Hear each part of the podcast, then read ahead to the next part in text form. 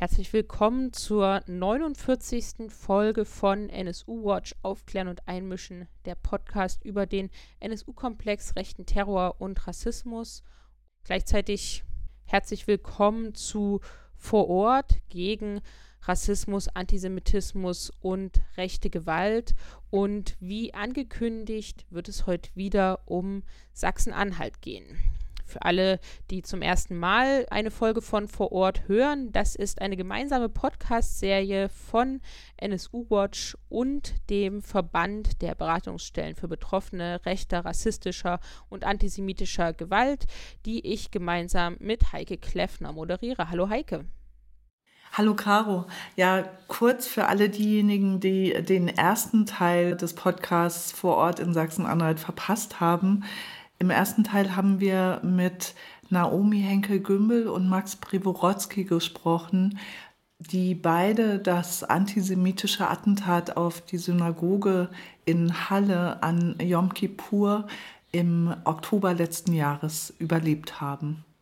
Zur Erinnerung, am 9. Oktober 2019 wurden in Halle an der Saale Jana L. und Kevin S. bei dem antisemitischen und rassistischen Terroranschlag ermordet. Der Täter hat zuvor versucht, schwer bewaffnet in die Synagoge im Paulusviertel einzudringen. Diese war voll besetzt, da dort Yom Kippur, der höchste jüdische Feiertag, begangen wurde. Nur durch die massive Tür am Eingang konnte das geplante Massaker verhindert werden. Vor dieser Tür aber erschoss der Täter Jana L., die gerade vorbeilief. Danach fuhr der Täter weiter zum Kiezdöner, wo er Kevin S. ermordete. Er verletzte außerdem weitere Menschen, bevor er verhaftet werden konnte.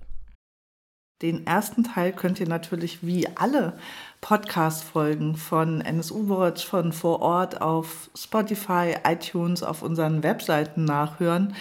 Jetzt im zweiten Teil sprechen wir mit Ismet Tekin, der das Attentat auf den Kiezdöner am Yom Kippur 2019 in Halle überlebt hat.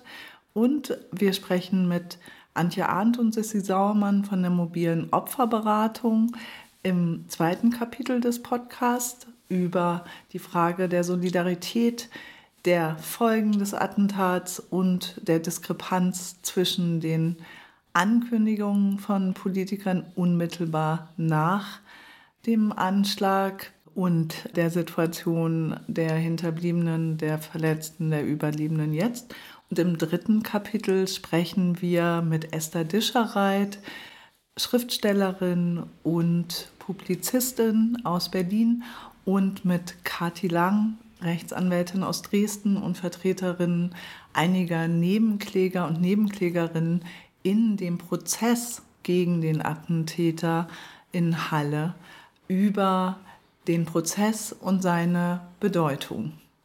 Im ersten Teil dieser Podcast-Folge sprechen wir mit Ismet Tekin. Er hat den Anschlag am 9. Oktober 2019 auf den Kiezdöner überlebt. Hallo, Herr Tekin, vielen Dank, dass Sie heute mit uns sprechen. Hallo, danke auch. Wie geht es Ihnen jetzt, knapp sieben Monate nach dem Attentat? Also momentan, jetzt geht es mir etwas besser als früher diese Tag zu vergessen ist, äh, ist nicht einfach und nicht leicht. Man braucht natürlich Zeit und Unterstützung von Menschen und Familie und Opferbratamt hat uns sehr geholfen, damit dass wir beistehen. Ich danke Dana und Antje sehr herzlich erstmal. Die waren Anfang an bis jetzt bei uns, bei jeder Gelegenheit, die haben das Beste rausgemacht, uns zu helfen. Und jetzt haben wir natürlich zwischen sehr schwierige Situation gehabt. Jetzt langsam, langsam wird gut. Hoffe ich, wird noch guter. Vergessen dauert natürlich, man kann das nicht vergessen. Das werde immer in Hintergedanken bleiben hoffe ich nur, dass niemand sowas zum Erleben und niemals wird nochmal sowas vorkommt, egal wo, egal wie es. Was würden Sie sagen, welchen Einfluss hat dieses Attentat auf, auf Ihr Leben, auf Ihren Alltag? Also unser Leben es hat komplett sich geändert als schlechter, als Leid tut und jeder Mensch erlebt Schwierigkeiten und äh, gute Taten. Und natürlich ist es sehr schwierig geworden. Keiner erwartet sowas. Äh, wir haben bis äh, dieser Tag viele solche Taten durch Fernsehen, Nachrichten, Zeitungen gelesen, gehört. Man kann nicht so vorstellen, wie man erlebt nach den Erlebungen, egal wo ähnliche Sache passiert, man bekommt diese gleichen Gefühle, wie man erlebt ist. Man versteht die Menschen noch besser. Sich auszureden ist nicht einfach. Es komplette Fragen sind im Kopf. Man kann nicht alles komplett äh, richtig tun. Natürlich Gefühle her und ähm, man wird so einfach so halbe Mensch wie früher ist und jetzt ist. Das wieder hochzuarbeiten ist, braucht man natürlich Kraft und Zeit. Äh, es schwierig. Und dadurch ist Stück am Stück kommen wir klar. Und natürlich dazwischen andere Sachen sind dazu gekommen. Wenn einmal schlecht beginnt, dann kommt hintereinander immer. Das wird noch schwieriger. Hoffe ich, Zukunft erwartet uns gute Sachen. Ohne Hoffnung läuft nichts, muss man Hoffnungen haben. Durch Menschen und Familiengehörigkeiten werden wir das hinter uns bekommen natürlich. Wie ist es jetzt im Kiezdöner zu arbeiten? Welche Auswirkungen hatte denn das Attentat auf den Kiezdöner als Laden? Und wie, was ist der Unterschied der Kiezdöner vor dem Attentat und der Kiezdöner heute?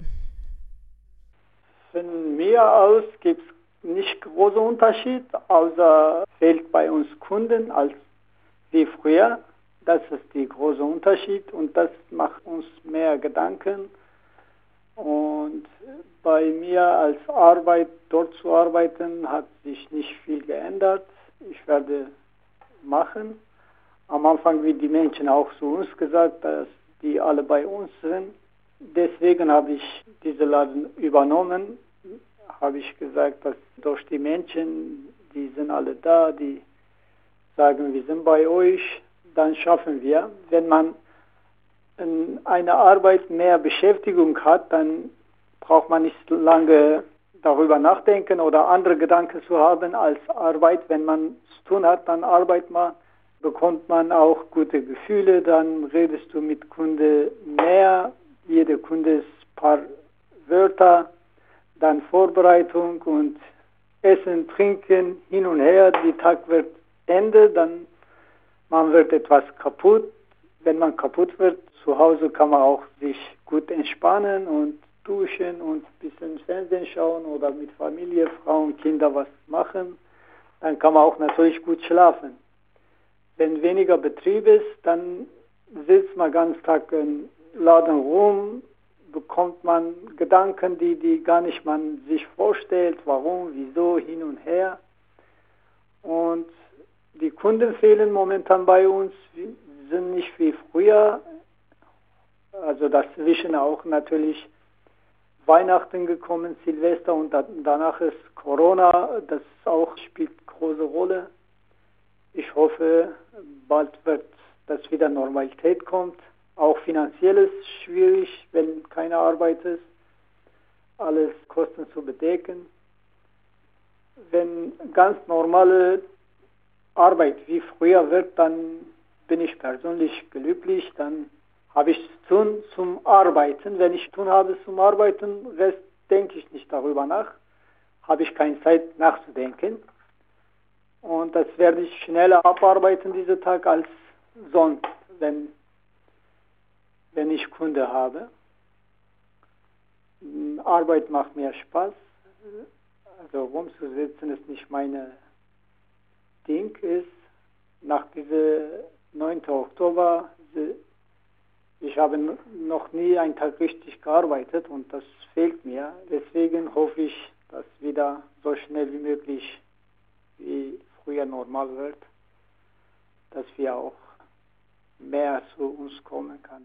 In verschiedenen Zeitungen hieß es, dass sie den Kiezdöner schließen müssen, weil zu wenig Kunden kommen und weil Corona und die Schließung den Kiezdöner dann quasi nicht mehr wirtschaftlich erscheinen lassen. Wie, wie ist die Zukunft des Kiezdöner? Vor eineinhalb Monaten habe ich drei Wochen zugehabt weil erstmal wollten wir auch uns ein paar Tage Ruhe zu setzen wegen die Corona und das war nichts los. Jetzt ist auch etwas äh, besser als den Zeit gewesen. Zukunft liegt in Kunden. Warum will ich dort weitermachen? Man kann auch irgendwo anderes anfangen. Aber diese Stelle hat eine Bedeutung. Ab 9. Oktober ist dort ist eine wichtige Stelle gewesen für mich, dass wir dort weitermachen können, statt irgendwo anderes, dass wir auch zeigen können, wir sind da, wir sind zusammen, wir bleiben auch zusammen, wir lassen uns nicht solche Sachen kaputt zu machen, dass für jeder, für Stadt, für Regierung, diese Stelle werde sehr gut sein, das weiter zu laufen. Aber natürlich, wenn nicht weiterläuft, man hat keine, wenn die Kosten sich nicht zudeckt, man kann nicht sich verschulden, weiterzumachen. Das bringt auch nicht. Ich hoffe, wird gut. Nach dieser Corona langsam, langsam weg ist, dann wird wieder Normalität, wenn gibt, werde ich dort weitermachen, bis geht nicht mehr. Weil diese Stelle ist jetzt für uns wichtig geworden und für die Stadt auch, dass wir zeigen, wir hören nicht auf gegen die Bösen und wir bleiben zusammen, wir mögen uns zusammen, wir halten uns zusammen, als Gutes zu machen. Dadurch ist dort ist für mich wichtiger als irgendwo anderes neue Arbeiten oder als Eingestellter oder Selbstständiger anzufangen. Für mich wäre schön, wenn dort weiterläuft. Dann kann ich noch leichter abarbeiten diesen Tag, weil dann kann ich sagen, hat sich nicht vieles geändert, dass die Menschen kommen wieder zu uns, die begrüßen uns, die sind auch bei uns. Das wäre natürlich schöner als normal irgendwo anderes anzufangen. Welche Auswirkungen hatte es dann, als Sie von dem schrecklichen rassistischen Attentat in Hanau erfahren haben? Was haben Sie gedacht, was haben Sie gefühlt, als Sie davon gehört haben? Diese Tage natürlich, allererste ist 9. Oktober wieder komplett in Gedanken gekommen. Stück am Stück wieder die Video hat sich gedreht. Dann eine Seite habe ich haben wir Glück gehabt, dass wir leben noch. Eine Seite hat uns der wehgetan, wieder die Kevinianer ist weg und die Menschen aus Hanau. Und natürlich ist es schade, ein Menschenleben äh, zu leichter zu beenden. Heutige Tage ist ein weltweites Menschenleben ist äh, wert geworden, als, weil Menschen sind wichtiger als alles, wichtiger als was man sich vorstellt. Ohne Menschen ist keine Welt, keine Stadt, kein Land, weil alles wird mit Menschen gemacht. Egal welche Hautfarbe ist, welche Glaube ist, welche Land ist, spielt keine Rolle. Jeder Mensch braucht die andere. Gute sind mehr als schlechte, da bin ich mir 100% sicher. Es werde ein paar Schwachköpfe überall geben und dass die Gute müssen zusammenhalten, dass die Bösen nicht wachsen, sondern das Böse muss bestraft werden und so hart bestraft werden, dass die Hintergedanken haben, sowas zu machen, auch nicht zu machen. Dadurch braucht man natürlich die Politiker und die Gesetzmacher dafür gute Ideen und gute Sachen herausbringen, dass die Welt friedlich zu machen natürlich wäre noch schöner als anderes. Man kann auch Luxus leben oder Normalität leben oder Armut leben. Es spielt keine Rolle, Hauptsache, wenn man glücklich ist. Welche Hoffnungen und Erwartungen haben Sie, wenn jetzt im Juli der Prozess gegen den Attentäter stattfinden wird? Ich war noch nie bei einem Prozess, werde ich erst mal da sein. Meine Erwartung ist, dass muss dort sowas herauskommen kann, dass jeder andere sich nicht zu denken, sowas zu machen und die, die Betroffene auch zufrieden sein, okay, jemand hat Fehler begonnen, uns wehgetan und dadurch hat er seine Strafe bekommen. Es ändert nicht dieser Tag, es bringt Jana und Kevin nicht wieder zurück oder die Menschen aus Hanau oder die früher oder die werden in Zukunft passieren, bringt nicht zurück, aber tut auch gut, dass die äh, hart bestraft werden, dass die hinter die Sache, solche Gedanken zu haben, zu machen, die werden nicht das tun. Dadurch muss was Gutes herauskommen, dass die Menschen sich verändern, sagen, ja, wenn ich so eine Fehler beginne, dann werde ich so viel bestraft, dann wird mein Leben komplett kaputt und hin und her. Und solche Sachen muss man verändern als gute, äh, dass die Welt gut bleibt. Nicht immer Hass mehr wird und Bösigkeit mehr wird, sondern muss weniger werden, dass die sich sicher fühlen und gut zu leben. Vor dem Attentat, also vor dem 9. Oktober 2019, haben Sie da Erfahrungen mit Rassismus oder rassistischen Äußerungen, Diskriminierungen gemacht? Waren Sie völlig überrascht von der Gewalt, von dem Attentat? Bin ich sehr überrascht. Ich, ich lebe in Halle über zwölf Jahre. Die Halle ist erste Mal sowas habe, haben wir erlebt. Habe ich nie erwartet, sowas in Halle zu erleben, weil die Menschen von Halle sind alles lieb und nett. Wir haben bis jetzt als Ausländer, ich persönlich habe ich keine Schwierigkeit bekommen. Ich habe mehrere Läden sind gearbeitet, egal welche Ecke, und die Menschen sind alle sind gleiche, nett und lieb. Habe ich so mich schockiert, ob ich die Anruf von Bruder bekommen habe, der Anschlag ist begonnen, habe ich erstmal nicht geglaubt, weil in Halle sowas habe ich nie erwartet und auch nicht gesehen. Solche Sachen zu äh, erfahren, natürlich, das hat mich sehr überrascht und hoffe ich, das wird nie wieder kommen. Welche Erfahrungen von Solidarität haben Sie nach dem Anschlag gemacht und was wünschen Sie sich für die Zukunft? Am Anfang, erst, wir haben sowieso 40 Tage geschlossen. In diesem 40 Tage Zeitraum, jeden Tag, wir waren Beschäftigung mit Menschen, die waren bei uns vor der Laden, wir waren Marktplatz, ein Konzert, wir haben ein Demo gemacht. Immer waren Menschen da, immer haben die als gute Wörter zu uns benutzt. Und jetzt sind auch wir vorbereiten eine Essenaktion mit den Menschen von Solidarität. Und die sind auch bei uns. Jeder hat für sich eine Aufgabe gemacht ich mache Essen, die werden liefern und ausgeben. Also manche haben auch natürlich durch diese Sache Angst vielleicht.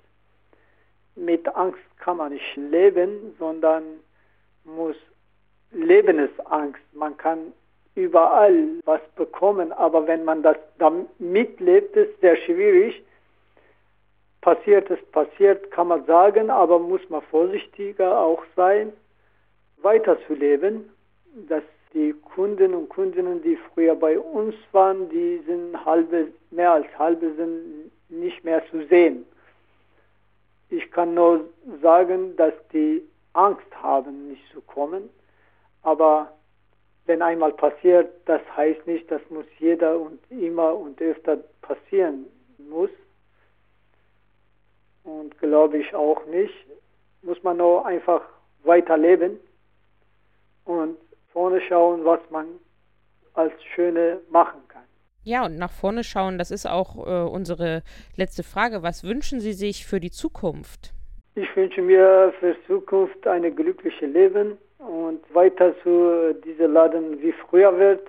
Dann werde ich glücklich. Also mehr brauche ich nicht. Mehr mache viel Schwierigkeit. Ich will keine große Geld und ich will keine großes Auto, nur einfach leben, glücklich zu sein, meine Arbeit zu machen etwas Gutes für diese Stadt zu machen, als mh, bis jetzt, was ich gemacht habe, nach diesem Attentat ist mir bewusst geworden, muss ich noch mehr tun, noch vieles Schönes machen, was ich machen kann. Also natürlich, das liegt auch ein bisschen finanziell. Wenn das wie früher wird, läuft, dann habe ich mit den paar Ideen im Kopf als Stellen, die Hilfe brauchen, muss ich, will ich dabei sein, helfen, was ich helfen kann. Bei den Menschen, die Schwierigkeit haben, will ich immer dabei sein. Am meisten bei Kinderheimen will ich gerne dabei sein, weil bei meinem alten Laden, ich habe ein Kinderheim geliefert und die Kinder tun mir so leid. Ich will gerne für die Kinder was machen ich hoffe, klappt und werde ich das tun. Das wünsche ich mir. Anderes äh, wünsche ich mir nicht was Besonderes. Also nur einfach leben und etwas für die, die Menschen, die Schwierigkeit haben, zu helfen, äh, helfen zu können, das reicht mir. Gibt es etwas, was die Menschen in Halle, vielleicht auch Menschen von außerhalb tun können, um sie zu unterstützen in dieser schwierigen Zeit? Um den Kiezdöner zu unterstützen? Wie könnte Solidarität aussehen? Uns unterstützen werde, wenn die zu uns kommen, sich Essen holen und, oder Getränke, das wäre uns holen. Als Spende will ich nicht eigentlich gerne, wenn man muss, dann nicht mal. Aber sonst, ich will, wie Deutsche sagen, geben und nehmen, leben und leben lassen wenn jemand kommt, was ist, dafür bezahlt, dann das reicht mir äh, vollkommen okay. Dann hoffen wir, dass alles so eintrifft, wie Sie sich wünschen und dass auch Ihre Erwartungen an den Prozess, der ja nun bald beginnen soll nach unserem heutigen Stand, dass Ihre Erwartungen auch dort erfüllt werden. Vielen Dank, dass Sie bereit waren, mit uns zu sprechen. Ich danke auch. Im nächsten Teil von Vor Ort in Sachsen-Anhalt sprechen wir mit Antje Arndt und Sissi Sauermann von der mobilen Opferberatung in Sachsen-Anhalt. Und wir sprechen auch mit ihnen über das antisemitische und rassistische Attentat von Halle. Und wir wollen aber auch über die Jahresbilanz rechter Gewalt 2019 sprechen. Hallo erstmal und vielen Dank, dass ihr dabei seid. Hallo, vielen Dank. Hallo, auch von uns. Das Attentat von Halle liegt jetzt knapp sieben Monate zurück. Ähm, welche Auswirkungen werden jetzt sichtbar aus eurer Sicht, die vielleicht in der Öffentlichkeit noch nicht wahrgenommen werden? Also das Attentat hatte wirklich diverse Auswirkungen auf ganz unterschiedlichen Ebenen. Auf die direkt Betroffenen, auf die Angehörigen, auf die ganze Stadtgesellschaft. Was eben auch bedeutet, dass zum Beispiel gewisse Spiegelungs- und Übertragungsphänomene stattfinden, also dass es zunächst in der Akutphase ein Erleben von Ohnmacht und Hilflosigkeit gibt, das weit über die einzelnen Betroffenen hinausgeht. Also in die, die Bewohnerinnen des Paulusviertels, die ganze Stadtgesellschaft, wo man sagen kann, tatsächlich Trauma ist ansteckend. Dann ist es aber so, dass sich das sehr, sehr schnell ändert Schlicht aus dem Grund, weil viele der nicht direkt Betroffenen das nicht aushalten können, diese Gefühle, und versuchen wieder machtvoll damit umzugehen. Und dann gibt es sozusagen zwei Zeitachsen, nämlich es gibt einmal die Hauptbetroffenen, die das Trauma lebenslänglich nicht vergessen werden. Und für die ist nichts mehr wie zuvor. Also das ist natürlich sind das auch die Angehörigen und die Freundin der Getöteten und diejenigen, die überlebt haben. Und dann gibt es dem gegenüber die Gesellschaft, die so schnell wie möglich zur Normalität zurückkehren will, was eben auch mit einem, mit einem Rückgang der Empathie einhergeht und stattdessen dann solche ja, Verleugnungs- und Abwehrtendenzen zum Tragen kommen. Also sprich, es sei alles nicht so schlimm gewesen oder einzelne Betroffene, die vielleicht auch dann den Weg in über ähm, mediale Aufmerksamkeit suchen, also auch Interviews geben, um das zu verarbeiten oder weil sie angefragt werden, weil sie es wichtig finden, darüber zu sprechen.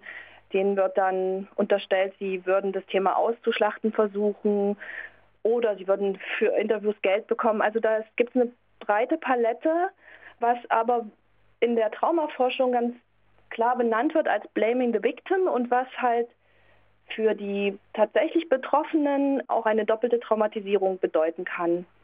Und das ist ganz wichtig zu verstehen, weil das jetzt sieben Monate nach der Tat tatsächlich der Eindruck entsteht, äh, der auch sehr berechtigt ist, dass sich kaum jemand noch dafür interessiert, dass ganz schnell sozusagen die Leute ganz normal da wieder an der Synagoge vorbeilaufen und ja, dass eine Verdrängung stattgefunden hat und andere wiederum ja wirklich noch viel darunter leiden und zu kämpfen haben mit den Auswirkungen. Man sieht es am Beispiel auch vom Kiezdöner, wo zum einen der ehemalige Besitzer, Herr Chagasch, der auch Interviews gegeben hat, der zum Zeitpunkt des Attentates nicht da war und aber dann eben auch versucht hat, die Situation seines Gewerbes darzustellen, auch seine Angestellten sich sehr solidarisch verhalten hat, den Laden für 49 Tage Trauerzeit zugemacht hat, das öffentlich erklärt hat und ganz schnell über Facebook, aber auch andere Reaktionen ihm unterstellt wurde, nur weil er nicht da war, er würde es jetzt ausschlachten. Oder er hatte nach Hanau eine Solidaritäts Aktion gemacht und kostenlos Döner rausgegeben, um Spenden für die betroffenen Familien in Hanau zu sammeln. Das war ein absolutes Minusgeschäft. Letztendlich hat er mehr Geld ausgegeben, als er an Spenden reinbekommen hat. Und diese ehrlich gemeinten Gesten wurden ihm sehr, sehr vorgeworfen, ja, dieses Blaming the Victim. Und nur um das auch nochmal deutlich zu sagen, weil das natürlich auch Betroffene umtreibt. Ja, es gibt nicht die Traumareaktion, es gibt kein falsches oder richtiges Erleben, sondern so viele Reaktionen, die es Menschen gibt. Und einige haben das Bedürfnis, immer wieder darüber zu sprechen und andere wollen nie wieder darüber sprechen. Und es steht fest, Trauma braucht Zeit, auch wenn Zeit natürlich nicht alle Wunden heilen kann. Und das ist das, was die Gesellschaft nicht aufbringt. Was bräuchte es denn an Unterstützung eurer Meinung nach?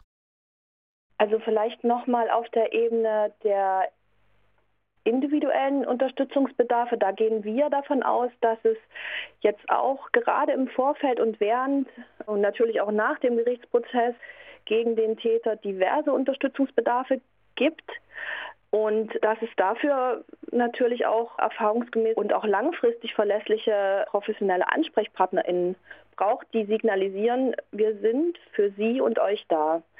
Und gerade diejenigen, die in der ersten Zeit nach dem Attentat so überfordert waren, dass sie sich gar nicht in der Lage sahen, professionelle Unterstützung in Anspruch zu nehmen, ist jetzt wichtig, dass sie wissen, es gibt da Ansprechpartnerinnen.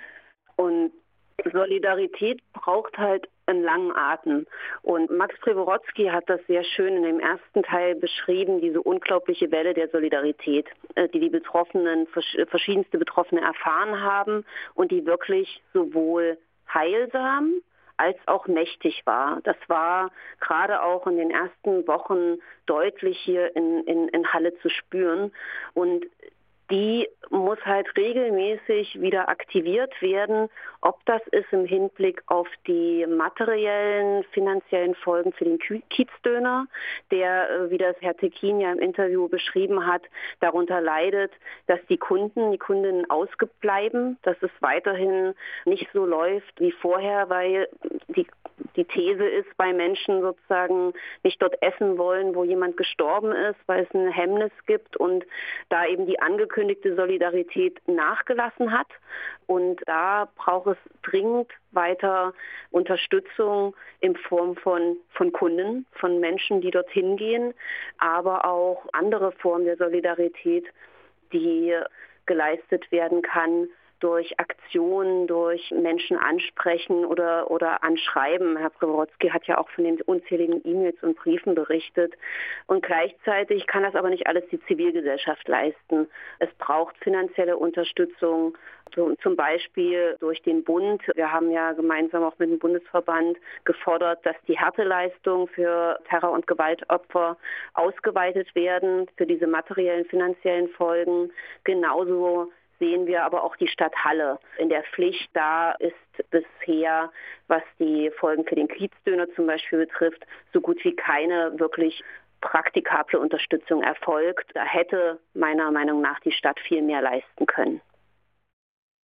Zuletzt ist natürlich weiterhin eine mehr als dringliche Forderung, dass endlich die angekündigte finanzielle Unterstützung der Sicherheitsmaßnahmen für die jüdischen Gemeinden in Sachsen-Anhalt durch die Landesregierung umgesetzt wird. Und nicht nur die finanzielle Unterstützung, sondern es besteht ja auch der Wunsch, da eben auch mit Expertise zu helfen. Und das ist unseres Wissens bislang nicht passiert, nicht umfassend. Mehr als ein halbes Jahr nach dem Anschlag wie groß ist eurer Meinung nach die Diskrepanz zwischen den unmittelbaren Ankündigungen von Politikern, politisch Verantwortlichen nach dem Anschlag und der realen Situation heute? Das kann man auf verschiedenen Ebenen beantworten. Wenn ich nochmal die Situation des Kiezdöners nehme und das, was Herr Tekin beschrieben hat, dann war die unmittelbare Reaktion danach, auch vom Ministerpräsidenten und von anderen politischen Verantwortlichen, Oberbürgermeister der Stadt, natürlich ein, wir sind für euch da, meldet euch, wenn es Probleme gibt. Wir überlegen, wie wir bei Renovierungskosten helfen können. Und daraus ist sozusagen aus Sicht der Betroffenen gar nichts geblieben. Die Kosten wurden durch Spenden gedeckt und nicht durch den Staat. Das offene Ohr, wo man sich melden kann, wurde auch nicht umgesetzt. Herr Tekin hatte um ein einen Termin beim Oberbürgermeister der Stadt Halle gebeten, nach Monaten, nachdem er wirklich erst in der Situation, wo er dringend Unterstützung brauchte und der Oberbürgermeister hat es noch nicht mal für nötig befunden, ihn persönlich sozusagen zu treffen, sondern seine MitarbeiterInnen vorgeschickt. Und das ist einfach, ja, dafür habe ich kaum Worte. So geht man nicht mit Opfern um, schon gar nicht mit Terroropfern. Das auf der Ebene. Dann gab es natürlich wie immer, wenn so etwas passiert, die Ankündigung, konsequent gegen rechte Straftäter vorzugehen.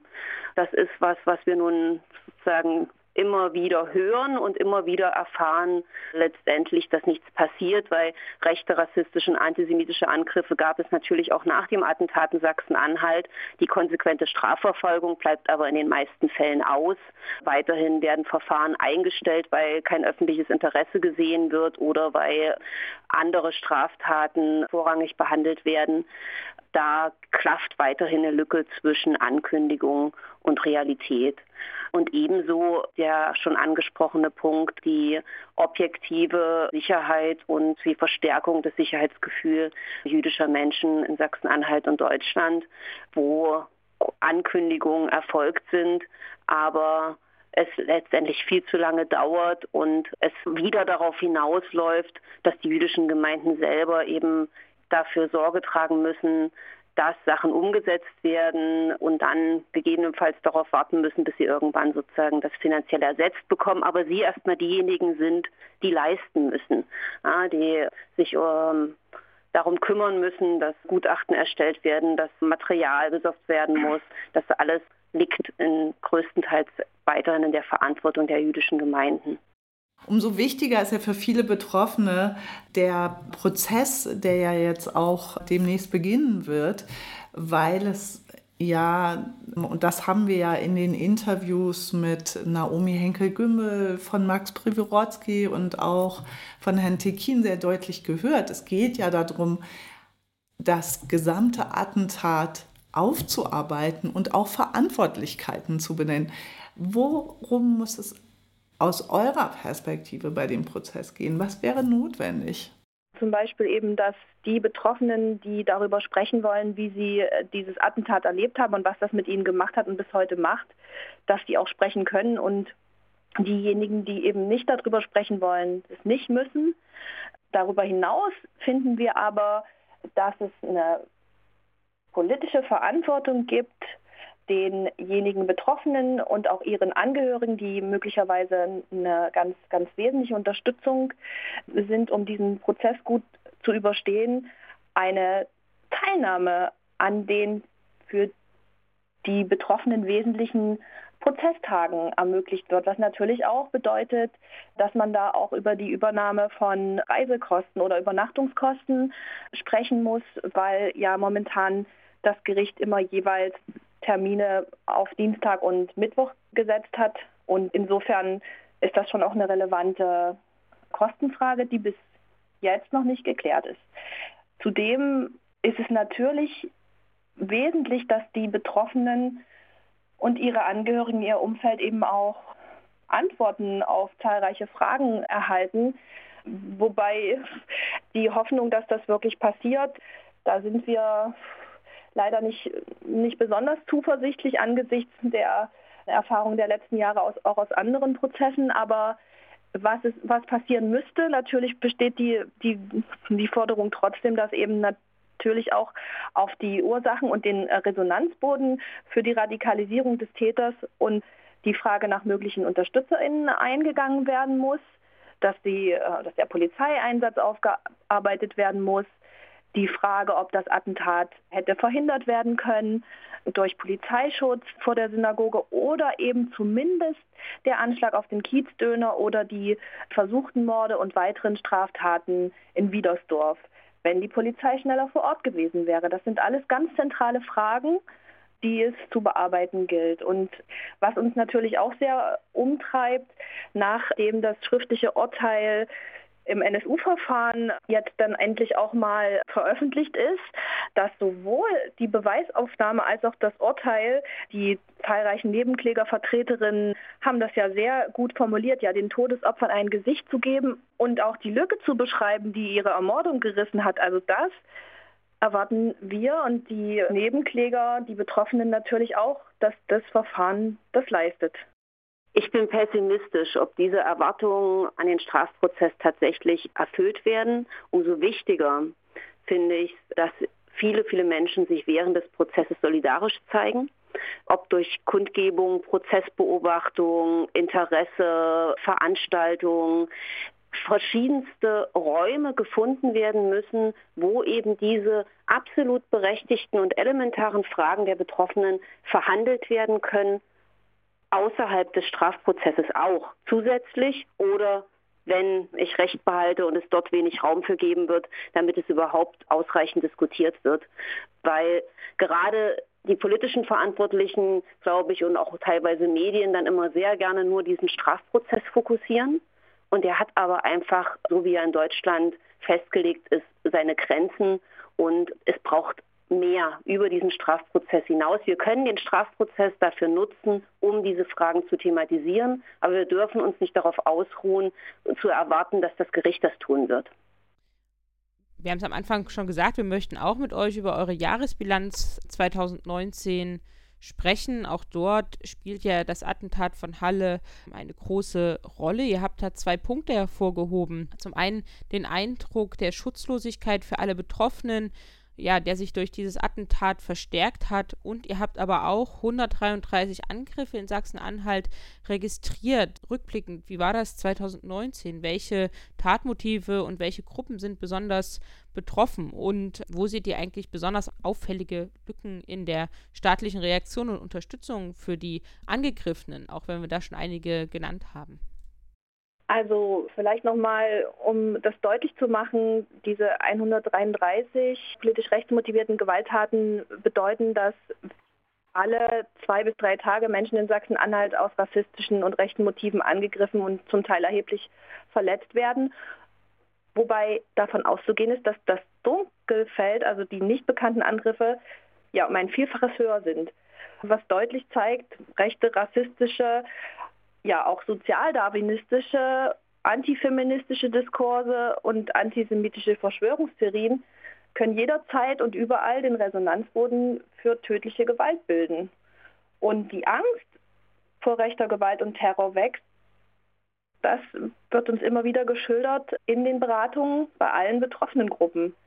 Und an diesem Eindruck der Schutzlosigkeit haben eben nicht zuletzt auch die spürbare Normalisierung dieser extrem rechten Diskurse Jetzt also gerade auch wieder am Beispiel der Demonstration, der verschwörungstheoretischen Demonstrationen im Zusammenhang mit Corona zu sehen, aber auch die jahrelange Missachtung vieler Forderungen von Betroffenen oder eben auch, wie Antje ja vorhin schon ausgeführt hat, die ausbleibende Strafverfolgung ihren Anteil.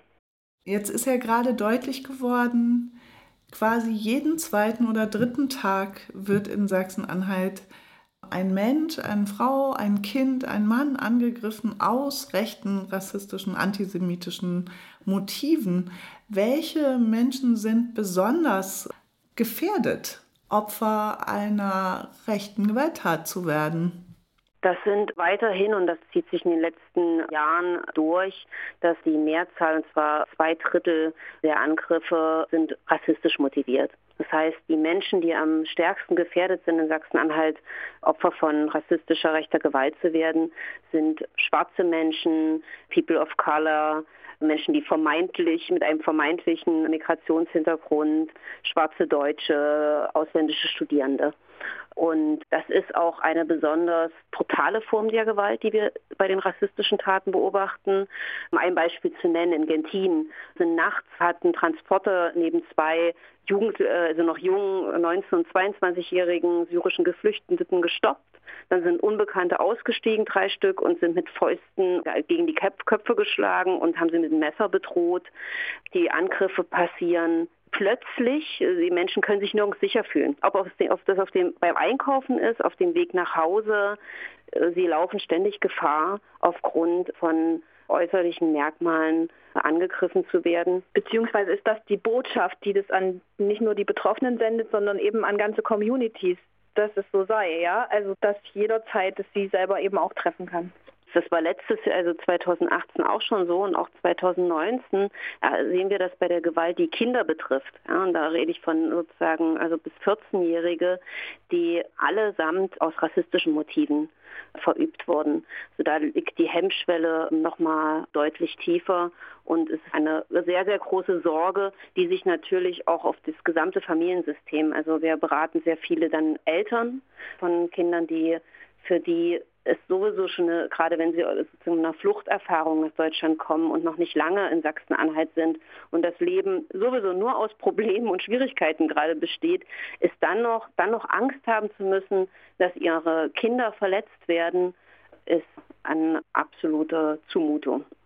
Auffällig 2019 war aber auch, und auch da gibt es sozusagen, es gibt auch eine Mehrfachbetroffenheit, war ein Anstieg von LGBTIQ-feindlicher Gewalt.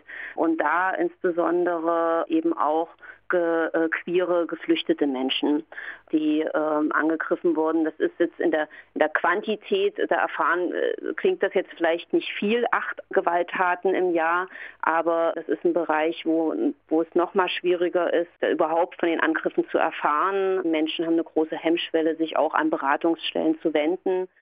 Es sind eben auch noch fast 20 Prozent der Angriffe auf sogenannte vermeintliche oder tatsächliche politische GegnerInnen verübt worden. Also Menschen, die sich gegen die extreme Rechte oder Rassismus engagieren oder aber die zivilcouragiert einschreiten. Ihr habt ja, und das tut ihr ja auch im Kontext des Attentats von Halle, immer wieder Kritik an den Strafverfolgungsbehörden in Sachsen-Anhalt geübt bzw. üben müssen.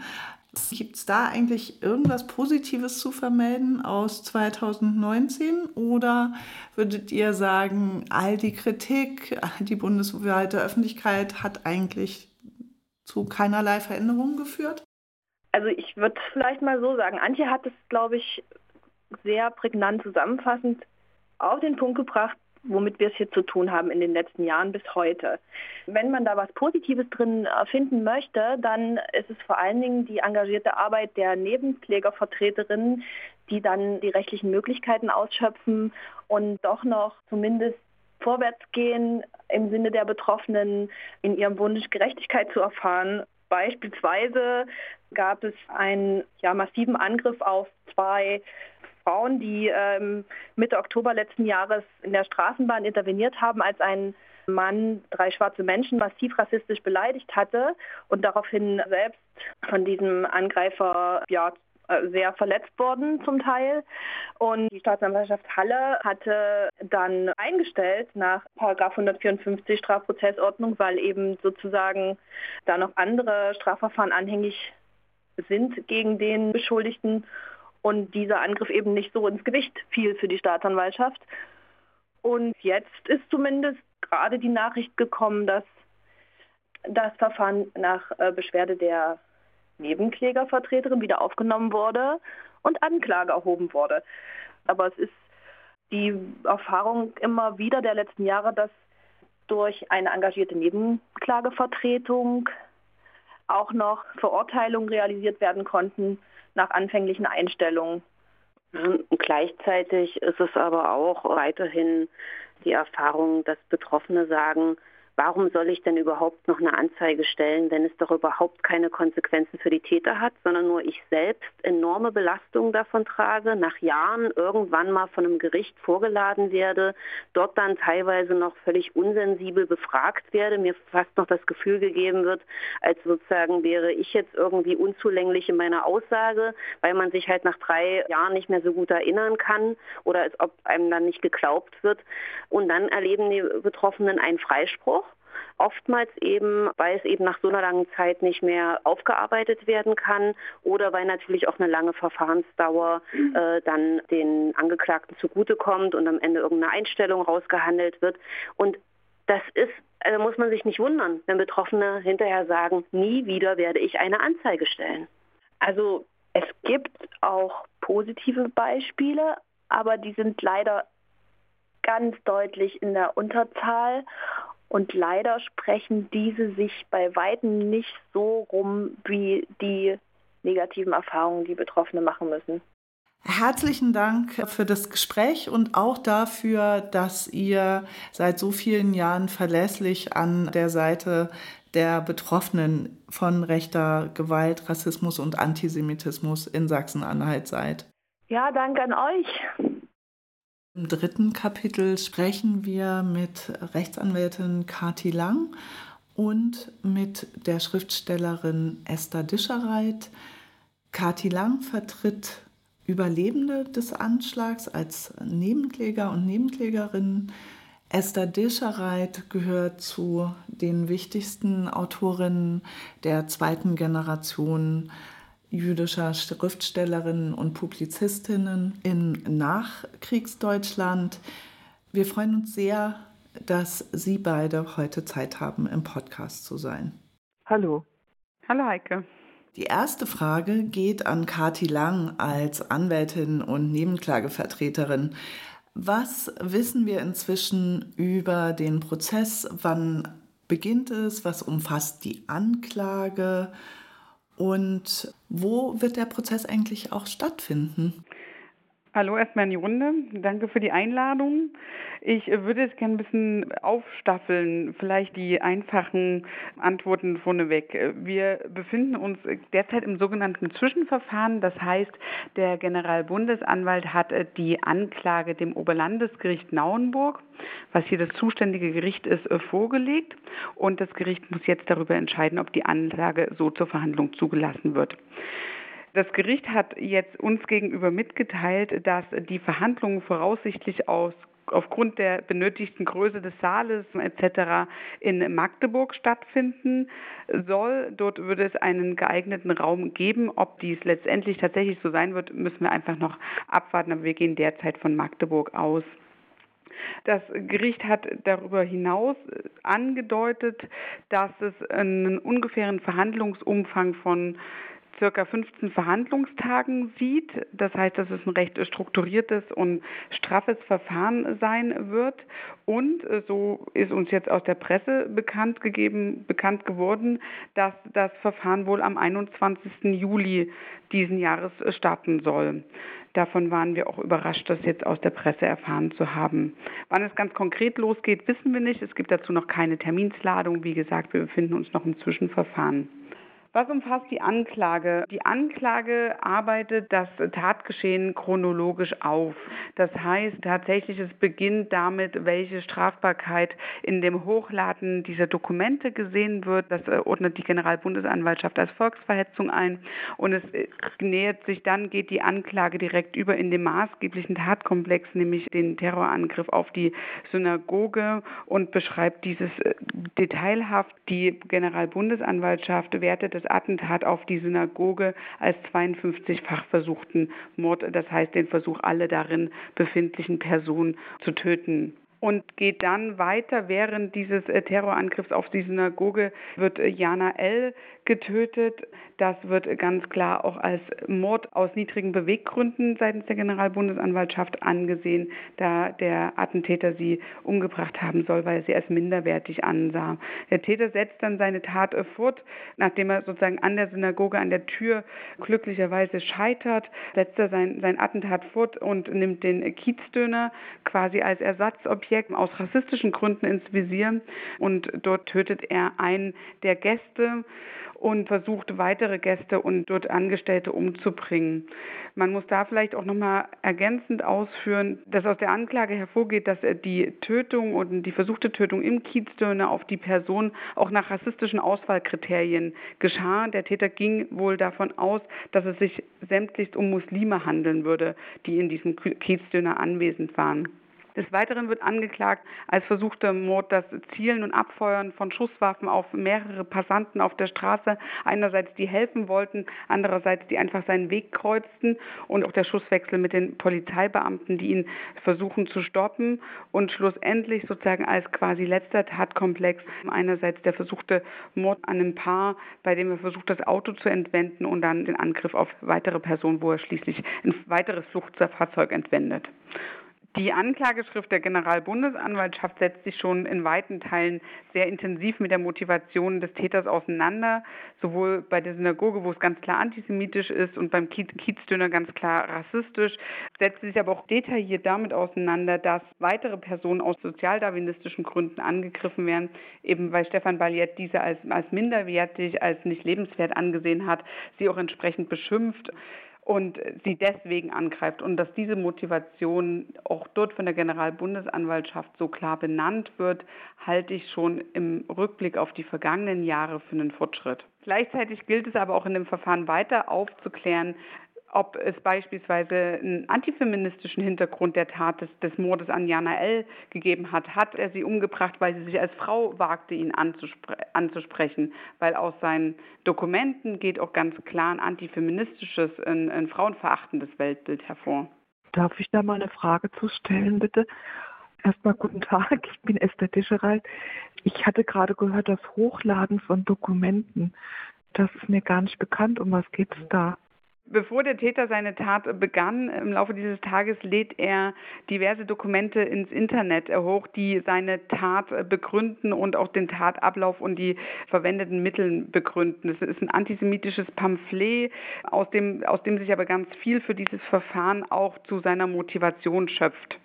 Ne? Also vielleicht da nochmal ergänzend, es gab insgesamt drei von ihm selbst verfasste Dokumente, in denen eben er seinen Tatplan und seine Tatmotivation er erläutert. Er bezeichnet es selber als Manifest und es ist ein widerliches, äh, in englischer Sprache abgefasstes Dokument, was vor Antisemitismus trieft. Mhm. Und ich darf da noch eine weitere Frage stellen. Und zwar hat er dort auch Brandsätze geworfen und in diesem Zusammenhang wohl auch den jüdischen Friedhof geschändet, der dort angrenzt an die Synagoge. Ist das auch Bestandteil der Schrift geworden? Das ist nicht Bestandteil der Anklageschrift und ist nicht angeklagt worden. Esther, willst du was dazu sagen, welche Bedeutung das hat? Ja, ich bin sozusagen regelrecht still an diesen Punkt, weil ja eben die Schändung jüdischer Friedhöfe eine äh, längere Geschichte in Deutschland Ost und West hat und das Nichtahnden vor allem auch dieser Schändungen. Und der jüdische Friedhof ist eben auch kein Friedhof, der Zeitlichkeit übergeben werden kann. Es ist also tatsächlich ein Ort ja für Ewigkeit, ein, ein, ein, ein, ständiger, ein, ein ganz wichtiger ritueller Ort. Und deswegen beschäftigt mich das, weil es im Kontext auch dieser vielen, vielen unaufgeklärten Anschläge auf jüdische Friedhöfe doch auch besonders wiegt. Ich denke, das ist ein Aspekt, den man im Verfahren nochmal beleuchten muss, inwieweit hier eine Störung der Totenruhe auch von ihm intendiert war. Der Aspekt bei einem jüdischen Friedhof ist natürlich ein spezieller im Zuge dessen, dass es natürlich eine sehr, sehr sagen, insbesondere auf die Attentate gerichtete Anklage ist, erstmal kein Thema in der Anklage. Ohne das entschuldigen zu wollen, nur als, als Erklärung. Ja. Hm. Wie wichtig ist denn die Frage, ob der angeklagte Attentäter vollständig alleine gehandelt hat. Äh, wie wichtig ist dieser Punkt in der Aufklärung auch für die Nebenklagevertreterinnen und für die Nebenkläger? Die Generalbundesanwaltschaft geht von einem Einzeltäter aus. Das ist auch sozusagen seitens der Generalbundesanwaltschaft der derzeitige Ermittlungsstand. Also es ist sehr umfangreich ermittelt worden dazu. Ich denke, dass sich aus Sicht der Nebenklage natürlich jede jeder Stein umgedreht werden muss, um zu prüfen, ob es dahinterstehende Netzwerke oder Verbindungen gegeben hat. Wichtig finde ich jedoch auch insbesondere sich mit den sagen wir, sogenannten neueren Formen von Rechtsterrorismus auseinanderzusetzen, also im Verfahren ganz stark zu thematisieren, in welchem gesellschaftlichen Kontext er sich bewegt hat, dass seine antisemitischen, rassistischen Ansichten nicht auffallen konnten, wo und wie er sich radikalisiert hat, ohne dass jemand eingeschritten hat und inwieweit das sozusagen in dieser insbesondere gesellschaftliche Kontext zu diesen Taten geführt hat. Also jetzt auch nochmal anknüpfend an das, was Naomi Henkel-Gümpel und Max Privorowski gesagt haben, bleibt ja die Frage, die Mutter war Lehrerin, ja, er war äh, sozial isoliert, aber er hatte trotzdem selbstverständlich Außenkontakte und hat sich auch im Web und Web 2.0 selbstverständlich bewegt und dort auch äh, sozusagen kommuniziert und sich artikuliert. Und in diesem Kontext sind offensichtlich seine Haltung nicht kritisiert worden und er ist damit nicht konfrontiert worden, sondern haben Zustimmung gefunden. Also was mich in diesem Zusammenhang eben auch bewegt, diese Behauptung, es handelte sich um einen Einzeltäter, die erleben wir ja immer wieder. Und ich möchte da doch nochmal auch auf einen anderen Punkt zu sprechen kommen. Im Zusammenhang der Zehntausender-Liste, die im NSU-Geschehen, Geschehen des, der Verbrechen des nationalsozialistischen Untergrunds aufgefunden wurden, hat es ja über 233 Anschlagsziele gegeben, die sich auf jüdische Einrichtungen beziehen. Da hat, ist also ganz offensichtlich ein Netzwerk auch aktiv gewesen, um Anschlagsziele zusammenzutragen. Mir ist da nicht bekannt, dass die Ermittlungen überhaupt weitergeführt wurden. Und insofern scheint mir eben die Behauptung, dass es sich da um Einzeltäter handelt, das haben wir eigentlich immer wieder, zumindest mal, mal fragwürdig. Es ist doch vielleicht auch anzunehmen, dass die Ermittlungen einfach immer wieder auch an diesem Punkt mit einer Vorannahme anhalten, dass sie dann auch gar nicht weitergeführt werden. Also ich würde auch bei Stefan Wayet nicht von einem Einzeltäter sprechen. Selbst wenn jemand vor Ort alleine handelt, ist er nicht alleine in seinem Gedankengut und er wird inspiriert, er wird verstärkt, er wird unterstützt von Personen, von Zusammenhang und von Ideologien, aus denen er sozusagen seine, seine Motivation und seine Bestärkung zieht. Das ist auch bei ihm völlig klar. Es gibt, ich glaube, es machen, die Ermittlungsbehörden machen es sich leicht, weil wenn man das Wort Einzeltäter in den Mund nimmt, alle davon ausgehen, dass es niemanden drumherum gibt. Es mag so sein, dass es ich sage mal, im Gegensatz zum NSU keine gemeinsam agierende Gruppe von Personen gab im Sinne von gemeinsam vor Ort handelnd oder von ganz aktiven Unterstützungshandlungen. Aber selbstverständlich bewegt auch sich jemand wie Stefan Ballett in einem, in einem, in einem Umfeld, in, in, in dem solche, in dem sein antisemitisches, sein rassistisches, sozialdarwinistisches Gedankengut nicht kritisiert wird und in dem er auch bestärkt wird. Ganz davon abgesehen, dass es selbstverständlich all jene Ermittlungsstränge aufzugreifen gilt, die dafür sprechen, dass äh, zumindest andere Personen ihn finanziell unterstützt haben oder ihn ideologisch unterstützt haben könnten. Eine Sache, die Max Priworolski und auch Naomi Henkel-Gümbel ja sehr klar in der ersten Folge des Podcasts zum Attentat benannt haben, ist, dass sie sich auch wünschen, dass das Polizeiverhalten während des Anschlags, nach dem Anschlag auch im Prozess thematisiert wird. Wie wichtig ist das aus Ihrer Perspektive?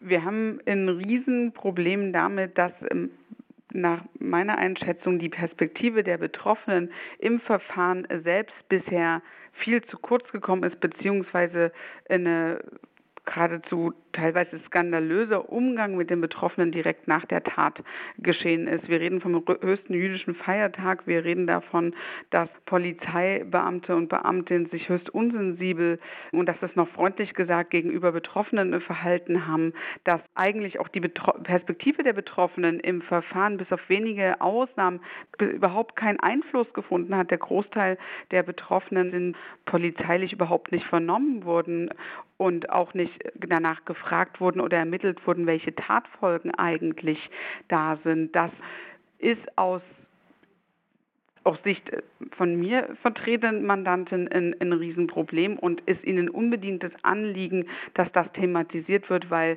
der Umgang mit Terroropfern so nicht geschehen sollte. Und zeichnet sich aber auch ab, dass das Gericht der Auffassung ist, dass die Perspektive der Betroffenen im Verfahren eine größere Rolle spielen soll, als sie es bisher im Ermittlungsverfahren getan hat. Und eine ganz klare Botschaft und Anliegen von Betroffenen ist, dass sie kein zweites NSU-Verfahren wollen. Sie wollen kein zweites München, in dem Betroffene nicht zur Wut kommen, in dem Betroffene abgekanzelt werden, in dem die Perspektive der Betroffenen unter dem Deckel gehalten wird und äh, diese sich Vorwürfe anhören müssen. Also hier ist eine ganz klare auch Erwartungshaltung, dass hier das Oberlandesgericht Nauenburg ganz anders agiert als das Oberlandesgericht München. Also die Frage, wie sich die Ermittlungsbeamten, wie die Polizei vor Ort sich verhalten hat, das ist ja auch eine Problemstellung, die, die weit über Halle äh, hinausreicht. Es hat ja in den jüdischen Gemeinden als Folge auch des Anschlags von Halle natürlich erneut auch wieder eine Diskussion gegeben und Menschen sagen, ich fühle mich nicht sicher, ich fühle mich nicht aufgehoben. Und jetzt, Kathi, haben Sie ja den Bezug zum NSU-Verfahren nochmal genannt. Auch das wurde wörtlich gesagt. Wir möchten das nicht erleben, was eben im NSU-Verfahren deutlich war. Wo sind die Betroffenen am Ende denn geblieben? Also es geht hier auch um eine ganz fundamentale Frage, wie viel Vertrauen in Rechtsstaat und Schutz der Gemeinschaft kann überhaupt noch da sein, wenn immer wieder diese Klagen kommen. Und was Herr Max Priworzki auch gesagt hat, diese Frage der Sicherheit, das ist mir ein Rätsel, warum die jüdischen Gemeinden eigentlich mit solcher Problemstellung alleine sind und diese Geschichte um diese wirklich wundersame Tür, wundersam, ich betone das so, weil ja wirklich diese Tür dazu beigetragen hat, die zum, zum Mord, zum Massaker vorgesehenen Menschen zu schützen. Aber es ist natürlich ein berechtigter Anspruch, dass solche Fragen von den deutschen Behörden gelöst werden. Ja, jetzt soll, Sie haben es schon gesagt, Kati Lang, der Prozess am 21. Juli beginnen. Vorher waren verschiedene Daten schon im Gerüchteumlauf. Es hieß einmal Mitte Juni, dann erst frühestens Ende August. Jetzt soll es Mitte Juli sein. Was bedeutet dieser zeitigere Prozessbeginn für die Betroffenen und wie kann in so einem Verfahren, was ja dann auch unter Pandemiebedingungen stattfinden wird, wie kann dort eine Öffentlichkeit hergestellt werden? Na, für die Betroffenen ist der jetzt so zeitige Prozessbeginn tatsächlich ein Problem.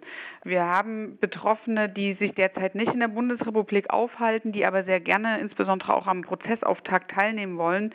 Das wird ihnen quasi durch diesen Prozessbeginn derzeit voraussichtlich verunmöglicht. Wir haben diverse europäische und nicht-europäische Länder, für die strikte Quarantäne und Reisebeschränkungen gelten. Das heißt, es ist schon völlig unklar, ob Betroffene überhaupt am Prozessauftakt teilnehmen können und selbst wenn sie das könnten, ob sie dann zurück dahin reisen können, wo sie derzeit leben. Das hat bei Betroffenen schon jetzt führt es zu Unmut, vor allen Dingen, weil das Gericht durchaus kommuniziert hatte, auch ähm, in Rücksprache, dass es erst Ende August, Anfang September losgehen sollte. Das hat und hatte insbesondere was äh, auch aus Seiten des Gerichts mit der Pandemie zu tun. Das jetzige plötzliche Umschwenken auf Mitte Juli ist aus betroffenen Sicht nicht wünschenswert und lässt auch befürchten, dass hier ja eine verringerte Öffentlichkeit nur möglich sein wird. Ne? Das hat einerseits schon die Frage, wie das größentechnisch im Gerichtssaal umgesetzt wird, aber auch derzeit ist ja die gesamte mediale Berichterstattung von Corona geprägt.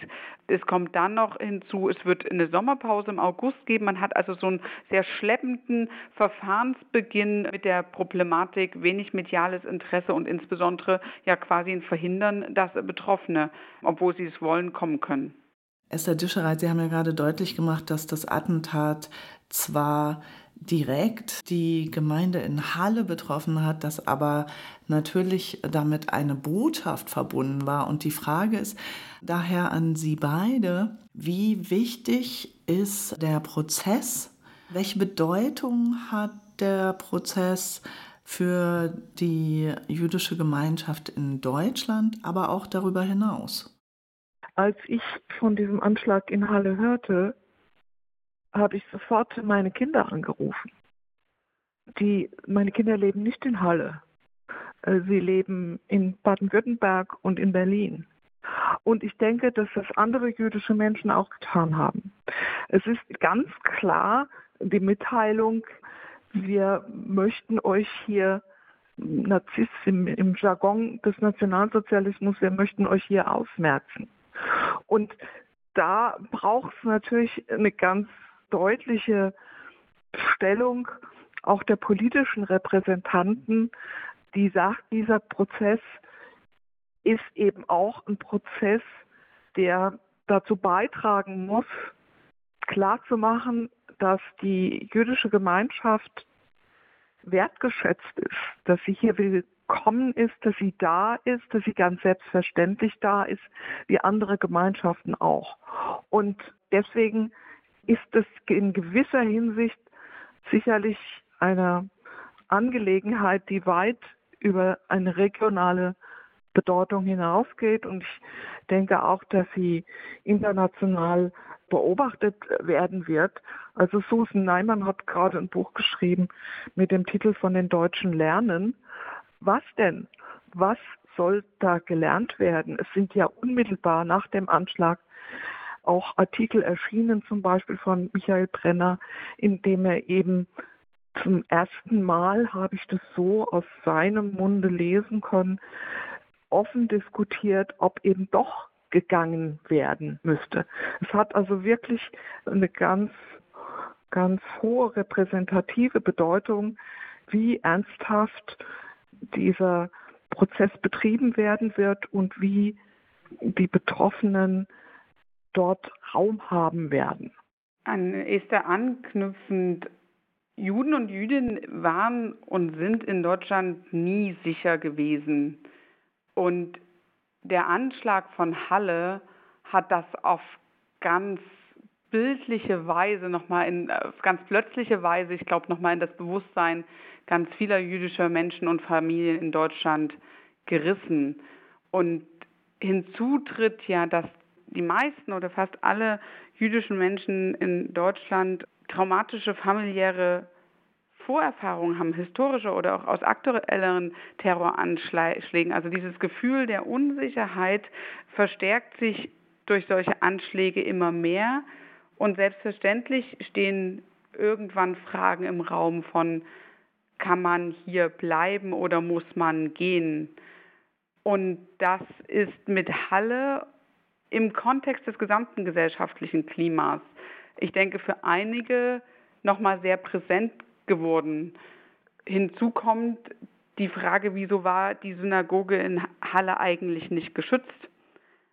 Warum war, warum stand da keine Polizei? Wieso gab es keinen Schutz? Warum war es am Ende, gläubige Menschen würden sagen, eine göttliche Fügung, dass diese Tür, das Tor gehalten hat und gerade an Yom Kippur die Menschen geschützt hat?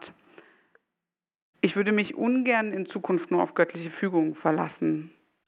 Ja, und in meinen Augen ist das auch ein Präzedenzfall überhaupt. Ich weiß, dass auch Moscheen angezündet werden. Ich weiß, dass da auch Brandfackeln hingeworfen werden. Und ich möchte, dass klar ist, dass diese Taten Mordversuche sind und nicht Bezeugungen eines Missmuts.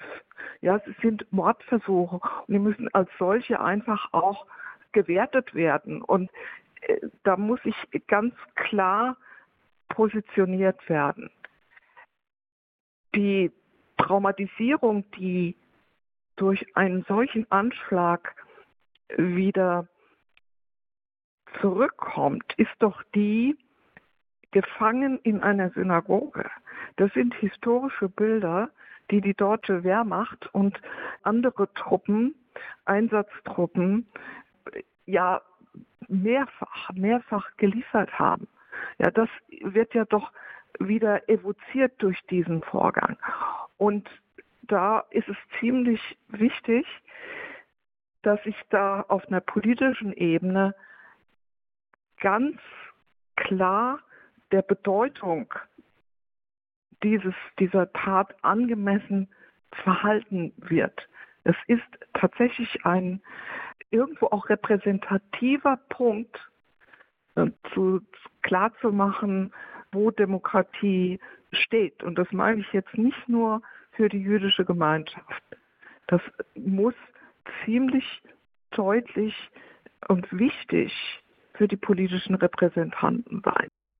Aber das ist ja vielleicht auch ein Punkt, wo eine Gesellschaft Solidarität zeigen könnte. Wie haben Sie beide die Solidarität in der Gesellschaft nach dem Anschlag wahrgenommen?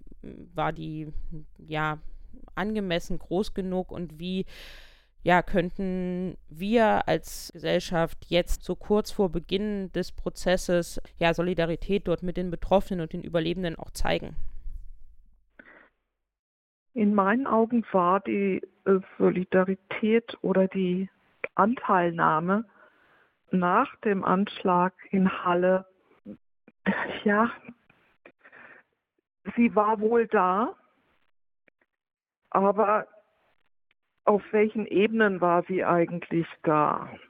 Ich hatte den Eindruck, dass beispielsweise Angela Merkel ja nun sofort reagiert hatte wir sind froh über jüdisches Leben in unserem Land oder Frank-Walter Steinmeier sagt auch, wir wollen die jüdische Gemeinschaft in diesem Land. Das ist einerseits gut, andererseits stellt sich mir dann schon die Frage, wird das für andere Gemeinschaften auch so gesagt?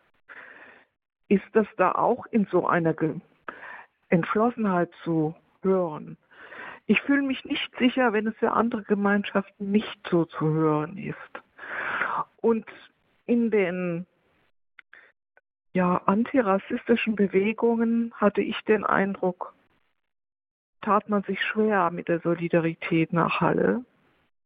Also Halle ist ja nur zwei Stunden entfernt, glaube ich, von Chemnitz. Dort hat es dann ein NSU-Tribunal gegeben. Da war der Anschlag schon nicht mehr besonders präsent, da wurde er nicht mehr besonders behandelt. Es braucht also besondere Anstrengungen, sich klarzumachen, dass man sich da engagieren muss. Und offensichtlich ist auch eine große Frage, wie man das überhaupt tun kann. Und ich denke, das ist ja auch im NSU-Verfahren doch schon sehr gut entwickelt worden, dass eben Prozessbeobachtung organisiert wird, dass äh, Schulklassen dahin gehen, dass auf der Straße was stattfindet, man kann äh, Leute einladen. Ich weiß auch, es hat auch jüdische Stimmen gegeben, die gesagt haben, dann ist der Anschlag in Hanau geschehen, dieser entsetzliche Mord dort. Dann gab es jüdische Stimmen, die gesagt haben, jetzt stehen ganz viele da. Wie viele standen bei uns? Also dieses Spalten der Bewegung ist, ist etwas, was unbedingt überwunden werden muss. Es ist aus Sicht der Betroffenen auch wichtig zu sagen, dass es hier sowohl um einen antisemitischen als auch einen rassistischen, einen sozialdarwinistischen Anschlag ging, dass es also keine besseren oder schlechteren Opfer in, in, diesem, in dieser Terrorattacke ging, sondern dass es ganz klar jemand mit einem rechtsextremen Weltbild hier Minderheiten angegriffen hat, die er ganz bewusst ausgesucht hat, nämlich nach antisemitischen, rassistischen, sozialdarwinistischen Kriterien und dass man sich da untereinander auch als solidarisch versteht. Direkt nach Halle war das politische und mediale Entsetzen über diese antisemitische Tat und auch die Solidarisierung von, von weiten Bevölkerungsteilen spürbar und auch, auch sichtbar. Die Frage ist immer, wie viel Tiefe hat das und wie setze ich das im Detail um? Wenn ich heute sehe, dass insbesondere auch wieder in Sachsen darüber geredet wird, man müsse doch die Leute auf diesen Corona-Demonstrationen, die da angeblich um Grundrechte besorgt sind, auf die zugehen und mit denen reden, obwohl dort die wüstesten antisemitischen Verschwörungsfantasien rausgebrüllt werden, ähm, sich Antisemitismus breit macht und äh, hier der sächsische Ministerpräsident dann wieder auf diese Menschen zugeht, als hätte man aus dem Zugehen auf Pegida nichts gelernt, dann habe ich das Gefühl, dass solche Bekenntnisse, die nach Halle beispielsweise abgegeben worden sind, eben Lippenbekenntnisse sind. Uns nutzt all diese Empörung, diese direkt erfolgende Solidarisierung oder Solidaritätsbekündung gar nichts, wenn sich in alltäglicher, wenn sich in praktischer Politik nicht Antisemitismus und Rassismus entschieden entgegengetreten wird.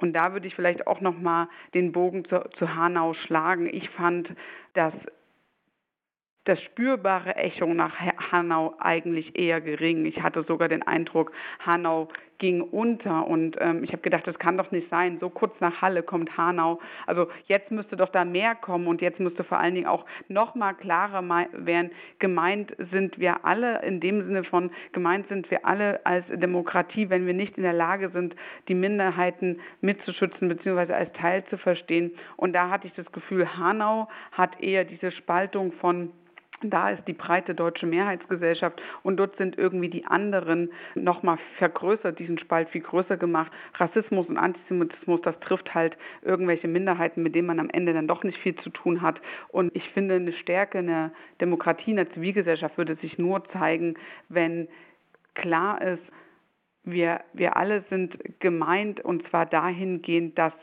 Minderheiten nicht irgendjemand anderes ist, sondern Teil der Gesellschaft und das das spüre ich nicht, das sehe ich nicht. Ja, äh, ich meine, wir, wir leben hier mit verschiedenen Spaltungen und Wahrnehmungen.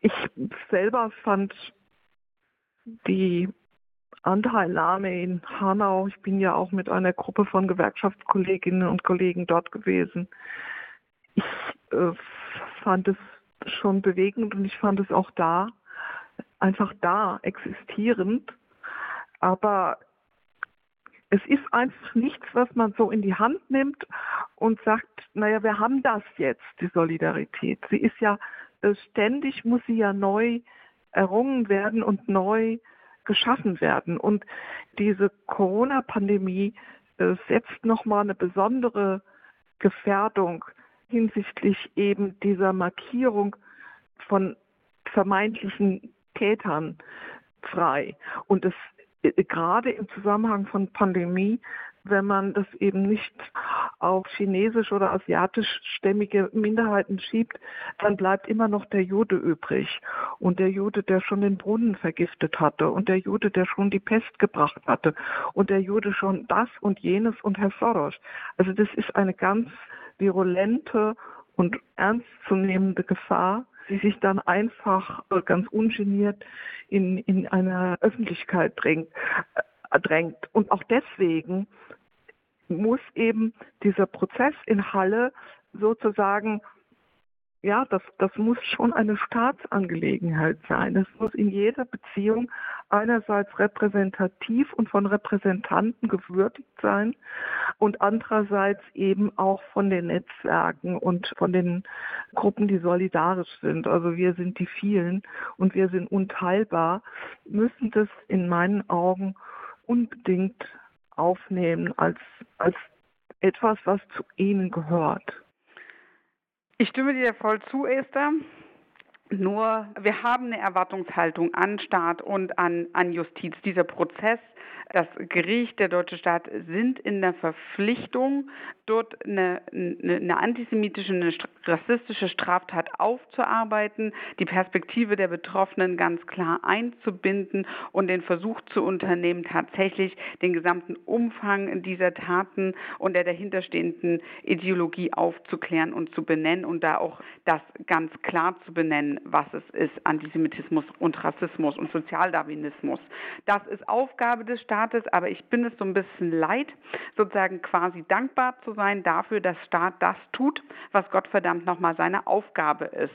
Und die Geschichte von Antisemitismus und Rassismus in Deutschland zeigt, dass uns der Staat halt recht selten zur Seite stand. Und das ist vielleicht auch nochmal der, der Punkt von Solidarität geschieht aus den Menschen heraus und geschieht aus den Gruppen und da tatsächlich nachhaltig aus den antirassistischen oder antifaschistischen Gruppierungen heraus, die hier eben seit Jahrzehnten an der Seite der Betroffenen mitstehen und, und diese unterstützen und tatsächlich auch sehr praktisch unterstützen. Und das ist tatsächlich auch nochmal meine mein Appell oder meine Wahrnehmung zu sagen, ja, wir haben sozusagen aus der Zivilgesellschaft, aus betroffenen Perspektive eine, eine Anforderungshaltung an den Staat, aber wir sollten uns nicht allein auf ihn verlassen, weil dann stehen wir halt im schlechtesten Fall wieder mal im Regen. Das kann ich schon auch zustimmen. Ich will einfach nur auch noch mal deutlich machen, auf diesen Prozess werden andere Länder, werden die Menschen, die nicht in Deutschland leben, wird das Ausland schauen. Vielen Dank für das ausführliche Gespräch, dass Sie sich Zeit genommen haben, Esther Dischereit und Kati Lang. Und wir werden gemeinsam sehen, wie das mit dem Prozess zum antisemitischen und rassistischen Anschlag in Halle weitergeht. Vielen Dank an Sie. Danke euch. Vielen Dank. Und in der nächsten Vor-Ort-Folge, die euch in ungefähr zwei Wochen erwartet, werden wir nach Hamburg schauen. HörerInnen dieses Podcasts wissen es bereits. Hamburg hat im Gegensatz zu offiziellen Verlautbarungen nicht nur eine lange Geschichte des rechten Terrors und von rassistischen und rechten Angriffen und Morden, sondern auch aktuell immer noch ein Problem mit Rassismus, mit massiven alltäglichen rassistischen Polizeikontrollen und über all das wollen wir dann mit der Beratungsstelle Empower sprechen. Und das war die 49. Folge von NSU Watch Aufklären und Einmischen und die achte Folge von Vor Ort gegen Rassismus, Antisemitismus und rechte Gewalt, die Podcast-Serie von NSU Watch und dem VBRG. Bis zur nächsten Folge findet ihr uns wie immer im Internet nsu-watch.info, verband-brg.de, auf Twitter at nsuwatch und at rechte-gewalt und auch bei Facebook. Wir hören uns in der nächsten Folge wieder.